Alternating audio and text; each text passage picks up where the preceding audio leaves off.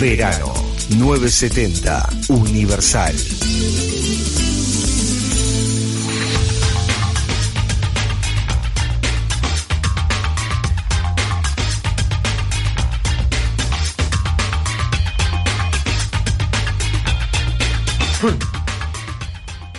Ya está con nosotros el actor Franco Rila, ganador del Florencio a Mejor Actor de Comedia por la obra de teatro Como si pasara un tren. Vamos antes a leer unos mensajes que nos están llegando. Eh, a ver qué dice acá. Bueno, un mensaje de fútbol que no tiene nada que ver con nosotros, me parece, pero acá nos dice... Viste que "Buenos el oral días". siempre se cuela.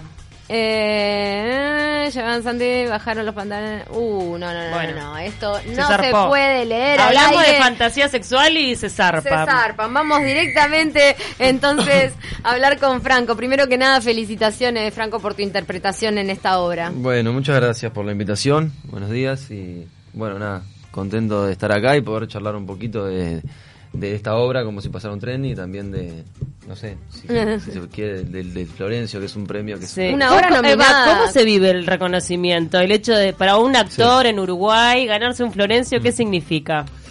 Eh, yo te, te soy sincero, siempre es lindo tener un reconocimiento, de, de- sea de quien sea, de la persona de que, de- que venga.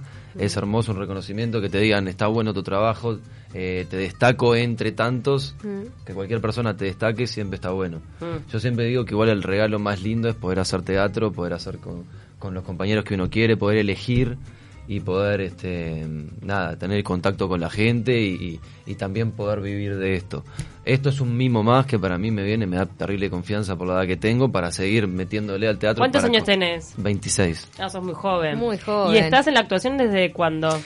Y yo me metí en una escuela de actuación en la IAM, La el. Instituto de Actuación de Montevideo cuando tenía 18 o sea yo terminé el liceo y me metí de una a hacer O sea que la tenías clarísima que tu vocación era por ese lado. no no la tenía clarísima no Fuiste como para ver que puede ser. No, a mí me gustaba mucho la música y, y también eh, pintar, me gustaban las artes en general. Yo vengo de una familia de artistas, entonces, nada, en, artístico, gracias a la orientación, que Mm, ahora está bueno. está la posibilidad de poder hacer arte, que antes de repente no era una opción, ahora por lo menos que está en el liceo, es, ah, bueno, sí, hay una opción de hacer arte. Y ahí empecé a hacer teatro con María Elena Pérez, que siempre la nombro, que ella en un parcial me dijo, en el segundo parcial de sexto, como que se, se emocionó y me dijo, Franco, ¿por qué no haces teatro? No sé qué. Y ahí te despertó el Y ahí me metí y, ta, y, en el, y en el teatro puedes, puedes eh, también hacer música, está, en la- está lo visual. Cada eh, vez se requieren un poco artistas más completos, ¿no? Por el, el tipo de presentación, se juega, se apuesta más a lo visual, quizá es necesario saber bailar un poco, cantar un poco, moverse bien. Y sí, nunca, nunca, nunca va a restar eh, tener más herramientas para estar arriba de un escenario, siempre, siempre va a sumar. Ahora hay gente que de repente hace solo una, solo actúa o solo canta y es brillante y no precisas más nada. y Obvio. con eso te alcanza y te sobra. En esta obra, como si pasara Mm. un tren que reestrena eh, en este enero, bueno, que fue nominada, Sí. como decíamos, a tres premios Florencio, como Mejor Comedia, Mejor Dirección de Comedia y Mejor Elenco, y también ganadora en las categorías Mejor Actriz y Actor de Comedia. Eh, tú interpretás a- al hijo en el marco de una relación, de una relación vulnerable de una madre con su hijo. ¿Cómo te sentís en ese papel y qué es lo que, lo, lo- lo que más tuviste que de repente trabajar para interpretar a- a este hijo? Bueno, primero, eh, nada, de decir que, que Como si pasara un tren es una obra que, que es hermosa, que estamos todos contentos de, de- de hacer, que viene rindiendo mucho. El año pasado estuvimos siete meses en cartel y se llenó. Fue mucha gente. Bueno, por eso también la- la- las nominaciones. Y bueno, y Fabi también que ganó. Es una obra que dirigen Álvaro Correa y Virginia Marchetti, que es una obra que viene de Argentina, que es un texto de Lorena Romanín, que es, es una obra que, que es muy tierna. Es la, la historia es una, una madre que vive con un hijo, el hijo tiene retraso madurativo, hay un padre abandónico, y en esta dinámica llega la prima porque tiene problemas en la ciudad, porque no sé, fumó marihuana, eh, entonces la madre la manda con su tía, este, y cuando llega esa prima cambia la dinámica familiar. En realidad la, la anécdota es esa, de repente sencilla, pero el, el tema y lo, y lo interesante y lo rico es lo que lo que pasa entre en, en- en las relaciones que tienen la madre y el hijo. eh, bueno, este Sí, y me imagino que un montón de, de, este, de familias que se sienten absolutamente reflejadas, porque no, es- digo, no es ajeno a, No. a la realidad de muchos. ¿Cómo hiciste para trabajar ese personaje, un joven con un retraso madurativo? Me imagino que, que debe haber sido el gran desafío de esta obra para vos. Sí, así es. Es un es tremendo desafío. Y encima porque yo estaba haciendo también en La Gringa El Loco y la Camisa, que es un personaje que tiene Asperger. Mm. Entonces yo hace- hago las dos funciones seguidas. Primero claro. el Loco y después, ahora no, pero el año pasado estuve haciendo primero el Loco y después como se pasaron Tremendo, tren. claro. Entonces, Las sutilezas la- que tenés que manejar entre lo que es un, un, un- un Asperger y lo que es un retraso. Entonces, en una misma sala, en un teatro que es intimista, que es muy íntimo, que es como La Gringa, que hay 80 localidades, de repente si es un teatro más grande, vos componés algo a nivel físico o una voz y de lejos se ve, entonces es como otra cosa. Acá, en teatros así tan chicos, es más, eh, es más fácil para el espectador detectar si hay verdad o no hay tanta verdad. Y también está el límite del respeto con lo que uno, con el que uno Claro. eh, No caer en la caricatura. no caer en la caricatura y tener mucho cuidado con, con no caer en una burla. Este, pero bueno, yo sabiendo, eh, investigando, eh, yo qué sé, por internet, hablando con gente, yo tengo un amigo de toda la vida que la hermana, bueno, tiene retraso madurativo, eh, y ahí yo... Pudiste charlar bastante con él y entender un poco y cómo yo era. sabía, y también, bueno, son muy parecidos a los niños la gente que tiene retraso ma- Mm. madurativo. Es como un eterno niño. Entonces yo justo ahora estoy viviendo con niños. Entonces agarré eso y también fui a mi niño. Y después, en contacto con eh, Fabiana y con Eli, que son las, Eliana Rey y Fabiana Charlo, que son las mis compañeras, ahí también se da una, una construcción que también es escénica, a favor de la escena, que es lo que contamos, que queremos decir Claro, ahora. obvio. Entonces ahí uno eh, pone a disposición el personaje Mm. para que funcione lo que queremos decir en el momento. ¿Y tuviste respuesta del público, como, como te decía, esa realidad que no es ajena a muchos? De repente personas con esa esa este, estructura familiar se acercaron a vos. Sí, pa, increíble. Eso, por eso te decía, lo, les decía lo de, lo de hoy, que el premio es hermoso, es tremendo reconocimiento, pero pa, Mm. salir de la Pero ese feedback de... Claro, no, y que no. te agarre una madre que te diga, pa, Pa. Vi que... Me sentí identificada". identificada o, Sí, o- y, y gente que tiene hijos o gente que, que trabaja con gente que tiene problemas, eh, discapacidades. Es impresionante porque la gente realmente, y, y- y yo como persona, antes que actor, También. no conozco a la persona. Y que una persona venga y te dé un abrazo y te diga gracias con los ojos llenos de lágrimas, que digo, wow. Porque esta obra tra- trata mucho un poco el- el- esa, esa situación a la que se enfrentan pa- padres que tienen hijos con, con ciertas dificultades de, de la independencia, ¿no? De cómo darles autonomía sin que corran riesgo, de cómo este poder soltar un poco la cuerda, que en realidad a cualquier padre con un hijo en, en- en condiciones normales, entre comillas, le pasa, pero que se ve acrecentado cuando uno tiene un hijo con alguna discapacidad, ya sea física o intelectual. Este, la obra trata esto y da una solución optimista a este dilema, por eso el abrazo de esas madres. Sí, sí. Sí, esto que decís es tal cual, que en cualquier familia, en cualquier relación de padre e hijo se puede dar eso. En el caso de la obra, eh, Fabiana hace, hace, que es Susana el personaje, es una madre que es muy sobreprotectora, Mm. muy. Entonces, ¿hasta, hasta cuándo es- está bueno eh, proteger a, a tus hijos o dejarlos que ellos mismos se den contra la pared y que aprendan? Y sí, tiene un, tiene un mensaje optimista. Bien. Ti- Es un mensaje como esperanzador. Bien. En cuanto a ir aprendiendo en ese proceso de dar autonomía también, ¿no? De saber que un hijo siempre es un Mm. individuo en sí mismo. Sí. Hasta el momento, obviamente, que sos una persona muy joven, pero Mm. hasta el momento ha sido el personaje que te ha generado este más a nivel actoral, que te ha generado un desafío y por eso de repente considerás que este reconocimiento llega porque se pudo eh, ver desde afuera. Eh, es difícil responder, pero sí, sin duda es un, no sé si el más, ¿Mm? pero sin duda que es un personaje que me que me movió mucho y que y que después con la, la llegada con la gente y durante lo- lo- durante las funciones yo sentía que, que, era fuerte lo que se movía y bueno y al ser pocos también en el escenario eh, eran Fabi, Eli y yo somos tres eh, sí quizás sí sí fue un personaje que a mí me, me, me gusta mucho hacerlo Mm. y lo, y, y lo que se genera es una cosa muy tierna y, y una cosa muy muy de, de- volviendo a mi niño y al juego que eso es algo que realmente yo qué sé está bueno no perderlo. Claro. Y poder estar haciendo esto es como fuá, porque de repente en la vida uno se, se- va alejando de ese niño por circunstancias de la vida.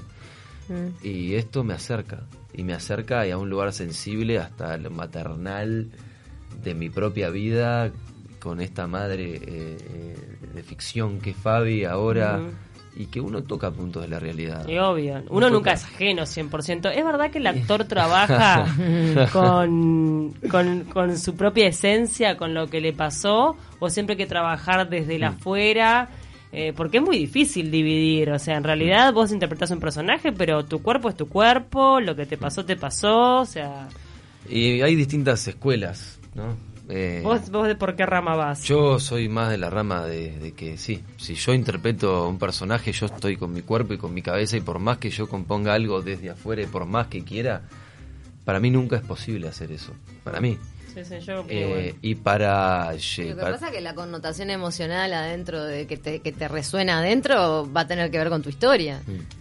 Hay gente que igual que te dice que no lo hace, para mí lo hace, pero que te resuelve cosas, gente que entra a un escenario así, puf, y de repente está en un lugar y, y decís, pa, mira lo que me transmite esta persona. Igual yo creo que hay un factor X, hay un, un algo que, que es intangible, que bueno, que es- si empezás a entrenarlo un poco, empezás a, a poder palparlo, eh, que tiene que ver con eso que, que, que es lo que llega, que, que no tiene que ver con el cuerpo, con la voz, ni con, ni con... Es como una cosa como si te dijera el alma, ¿viste? Mm. Algo, Claro. una fuerza eh, que lleva las vibraciones, no sé. Capaz es muy hippie, pero, pero No, realmente no. creo en eso y en, y en escena se siente la gente y se siente qué es lo que está pasando. Claro, y Nos se mueve energía, por eso me imagino que va a haber funciones mejores que otras, porque todo tiene que ver también con el público, ¿no? Obvio. Mm. Y sí, Sí. y sí, el público también tiene que ver con lo que está pasando arriba y con lo que Ah, está pasando abajo. Es comunicación, son relaciones, somos seres humanos. Claro. Yo qué sé. Aparte, cuando te entregas así energéticamente a representar un papel, obviamente Ya. que hay cosas que, que bajan o que, que te, que te aportan que no sabes de dónde vienen. "Y esto... Nos están mandando un mensaje, Gabriel, que es nuestro asistente de producción honorario. No sé si sabías que teníamos un oyente Ah, que es asistente de producción honorario y nos Hola, dice, Gabriel. ¿saben que Franco canta? Ah. Si no me equivoco, es creador de una cortina musical de un programa radial en AM. Ah. ¿Es así? Sí. Y no te puedo creer que Gabriel, no, Gabriel lo no te digo que es un asistente de producción. Invítenlo un viernes, nos dice, nosotras tenemos un espacio de Ah, canciones inéditas los viernes musicales, así que desde ya está hecha la invitación para que vengas a interpretarnos algún tema inédito que tengas. Bueno, estoy grabando un disco. ¡Opa! Sí. Bueno, pero antes de que salga, venís a presentar algún tema. Antes, Dale, o sea, y nos contás cómo lo compusiste. Obvio, obvio. ¿Sí? obvio, obvio que Bien, sí. queda entonces abrochado, como se dice en la jerga, para algún viernes de esto. Hoy por hoy estás dedicado 100% al teatro, el mundo audiovisual también te llama la atención, te gustaría hacer cine, tuviste posibilidad ya de hacer algo. Eh, sí, he trabajado en, en, en varios cortometrajes independientes y en, algún videoclip. Aún no en películas, sí mediometraje, pero no en, no en largos. Tengo muchas ganas, pero Porque es otro lenguaje, me imagino que es de ser ot- otra, Es otro otra manera de, de actuar. Sí, es otro lenguaje, es otro lenguaje que quiero este año meterme de lleno. Pasa que fue tanto lo que sucedió con el con el teatro y eso que que está. Es como es como todo también una vez que estás adentro de- del audio- del mundo audiovisual también es más sencillo contactarte con la gente que, que se hacen pocas películas por año. ¿Y, poca y considerás que es cierto eso que se dice que los actores uruguayos son buenos en teatro pero muy malos en cine? Ay, no, no sé. No, no sé, no sé. Capaz que falta training porque hay pocas posibilidades. Falta Sin- industria. ¿Eh? Sin duda que acá Claro. no hay entrenamiento para actuación ante cámara, no lo hay. Vos ves Argentina y los gurises están así, con una cámara enfrente desde que tienen seis años. Sí. Entonces ya están acostumbrados a tener una cámara adelante. Bueno, las nuevas generaciones un poco ya juguetean más con la cámara de una manera mucho más natural de lo que... A través de las redes. ¿No? Sí. Ya, que se filman desde que son chicos, ya Ah, saben ya. los gestos, todo, porque una cosa que le pasaba al actor de teatro es que quedaba sobreactuado. Obviamente, no es lo mismo un gesto para un público presente a varios Sí. metros que un primer plano de Hasta televisión. la impostación de la voz, todo. En todo. Sí. Entonces quedaban un poco, un poco sobreactuados, pero creo que, que han ido mejorando. Sí, también, sí, ¿eh? y, y es un entrenamiento, es un entrenamiento. A mí me encantaría me- me echar eso así, ¿viste? Empezar a, a darle más bola acá. Mm. Este año es otra cosa que quiero hacer, como darle más bola y empezar a armar un espacio donde se pueda juntar a actores de teatro con una cámara, improvisar y jugar y después ver qué, qué es lo que ¿Qué filmamos sale? y ver qué pasa con eso. Y de repente también puedes sacar algo de texto o... yo Sí. qué sé. Crear cualquier cosa y a la vez estás entrenando. Está muy bueno. Bueno, vuelve a estar en cartel a partir del 25 Eso. de enero, entonces, el reestreno de esta segunda temporada de Como si pasara un tren en la Gringa Teatro y Los Años Luz. Eh, ¿Cuántas bueno, localidades tiene la gringa? 80 localidades. Ah, tengo números para que llamen a... Ah, me iba a olvidar de Acá esto. están, mira. Ah, están ahí los números. Tenemos, son los, es, los sábados, a partir del 25 de, de este sábado. Sí, este sábado. Este, Este, sábado reestrena entonces a las 22 horas en la Gringa Teatro. Las entradas, esto queda en Galería de las Américas, 18 de julio, esquina allí. Acá cerquita. Y las entradas las pueden reservar al 2903-2744 o al 098-099-010. ¿Hasta cuándo van a estar? Vamos a estar, ahora vamos a estar 12 funciones, o sea, vamos a estar Ah, febrero, marzo y no sé si, si parte de abril. Ayer me dijo Vicky, pero yo soy medio despistado ¿Y estás cosa. trabajando en alguna otra obra? Eh, ahora arranco a ensayar dos obras, sí. Una que vamos a estrenar en el Teatro Solís a fin de año con María Dodera, que después otra con Federico Roca, no sabemos dónde la vamos a estrenar, que escribió Federico Roca, es una obra que está buena. Y otra obra que hacemos en La Gringa, que es El Loco y la Camisa, volvemos en dos, tres meses. Y eso es lo que sería en cartel. Después está Teatro Breve y, y trabajo en una cosa que se llama Teatro en el Aula, que es maravillosa. Oh, Que trabajas con niños. Son Espontáneo. gurises de 15 a 18 Ah, años. no tan realidad, niños, sí. Sí, teatro en el, auto, en el aula le ha, le ha dado mucho trabajo a actores emergentes, ¿no? Que, que- que 30 arrancan. años, más de 30 años. Espectacular. Va, déjame mandar- de saludar a, y nombrar a Sole Álvarez, que es la productora, a Nacho, que es el iluminador, y a Cintia, que nos ayuda.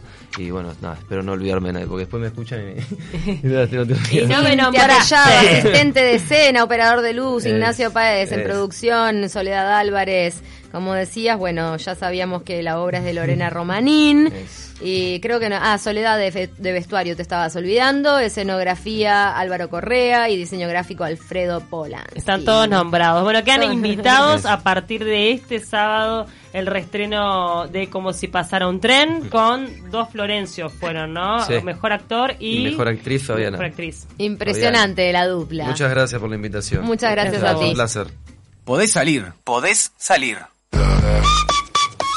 Hoy la invitación del Poder Salir es para la gente que está en Colonia del Sacramento porque reabre a partir de hoy hasta el 31 de enero la Plaza de Toros del Real de San Carlos, esta plaza que es un monumento histórico de 1910 y que está siendo rehabilitada para espe- espectáculos culturales y deportivos. El tránsito será sobre contenedores para un pasaje seguro, bajo gradas para acceder al ruedo, un plus turístico cultural muy interesante para un lugar al que siempre los turistas han querido entrar y lo estaban mirando desde afuera. Ahora pueden entrar. Eso sí, no se van a realizar corridas de toros que están prohibidas en nuestro país desde 1912, gracias a Dios y al cielo.